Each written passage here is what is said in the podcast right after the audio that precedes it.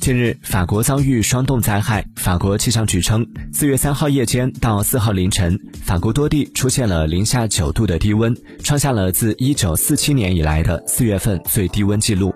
这也是法国连续第二年遭遇反常的春季天气。预计此轮霜冻灾害将危害李子、樱桃、葡萄等果木，对鲜果行业和酿酒行业造成影响。据法新社报道，这已经是法国连续第二年遭遇反常的春季天气了。